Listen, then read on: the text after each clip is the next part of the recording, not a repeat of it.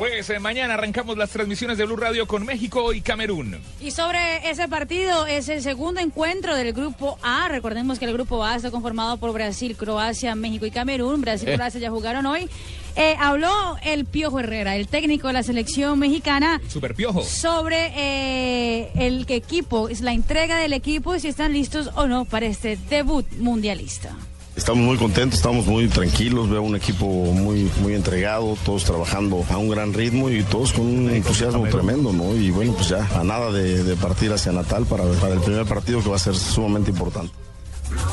Y bueno, eh, el Piojo ya también tiene los 11 titulares, eh, profe, de- del encuentro de mañana, definidos, sin ninguna sorpresa.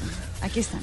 Todos eran le toca pequeñas y bravo a México, decidirlas. Eran dudas eh, en una situación donde ves la, la competencia tan buena y que el, el que elijas decías, bueno, estoy tranquilo porque sabes que, que va a responder de, de la mejor forma, ¿no? Y ya está prácticamente el 11. Todavía mañana trabajaremos otro rato. Hoy eh, el segundo tiempo hice algunas modificaciones y también los vi bien. Entonces, de repente esas son las pequeñas dudas que te generan ellos. El piojo, el piojo, profe Juan José Peláez, oyentes de Blue Radio en el mundo, que supo calentar esta Copa del Mundo. Primero dijo que iban a ser los campeones en Brasil.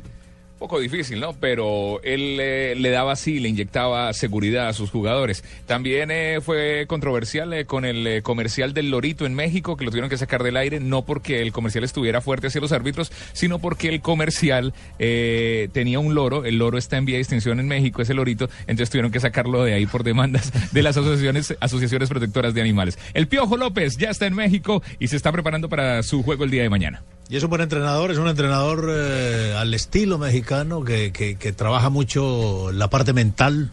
Su liderazgo es bien conocido, es un, es un, es un entrenador que, que- que- que explota mucho el carácter, la raza, su nacionalismo. Y, y el fútbol mexicano es, es bravo, es un equipo que a veces se le va la mano corriendo. Metelones. Guapísimos, traque para adelante. En, en- en nuestro país hay un dicho barbarita que, Sí, ¿cuál es, doctor Peláez? que dice que es mejor parar locos que empujar bobos. Sí, eso es cierto. ¿Cierto? O como de ¿Sí mejor, o no? mejor, mejor atajar que arriar, como dicen. Es mejor que. O mejor Con limpiar sangre México- que limpiar babas. Con México se, con México se aplica eso. Con México se aplica eso. Eso- Este es un equipo que, que corre mucho, que guapea mucho y por ahí en tanto, en tanto vértigo a veces da, da ventaja si no lee bien los partidos. Profe. Y, Ca- y Camerún, Sí. Camerún es el equipo africano bravo, que si están en su día, que si están en su A día, mí me- esos morochos son bravos. Flavia. Me dá muito medo. Porque Camerún ¿Quién? correm como loucos, são muito rápidos e de verdade juegam para matar. Ou seja, tem um estilo de futebol que é matar ou matar. Então me dá muito susto, mais que todo, porque eu sei que vão lastimar nossos jogadores. Le tenía, le tenía una pregunta a- al profe Juan José Peláez. ¿Usted cómo vio la decisión eh, cuando Miguel Herrera entró a dirigir la selección mexicana de tomar una base de jugadores que ya conocía, la del América, de México?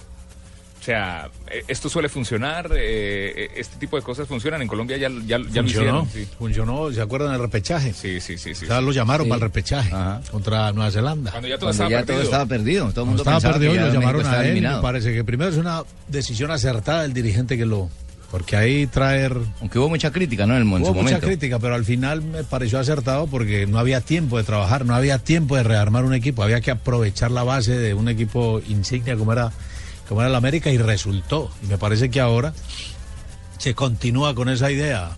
El fútbol mexicano, insisto, es un fútbol de carácter, de temperamento. Un picante, picoso. rajes. ¿Qué tanto, profe, puede influenciar a la selección mexicana el hecho que hayan perdido a Luis Montes en uno de esos partidos preparatorios del Mundial? Fue un golpe anímico duro para el equipo. Se veía, eh, se veía el, el- el equipo cabizbajo adentro del terreno de juego. Eh, ¿Cree que esa- eso puede influenciar el, el partido de mañana? Puede ser, aunque yo no creo. El fútbol, el fútbol tiene este tipo de situaciones. Se pierde, se gana, se lesiona. Hay, hay cantidad de vicisitudes que, que el jugador y el entrenador tienen que aprender a llevar. El duelo en el fútbol es rápido. Sí. Tiene que ser rápido. Y entonces, yo no creo que, que- que ahora, pues, más allá de lo táctico, no creo que haya. Porque es un jugador que era clave dentro de un esquema. Vamos a ver si se reemplaza de la forma en que se debe reemplazar. Pero más allá, no creo que haya que tener o pensar alguna consecuencia.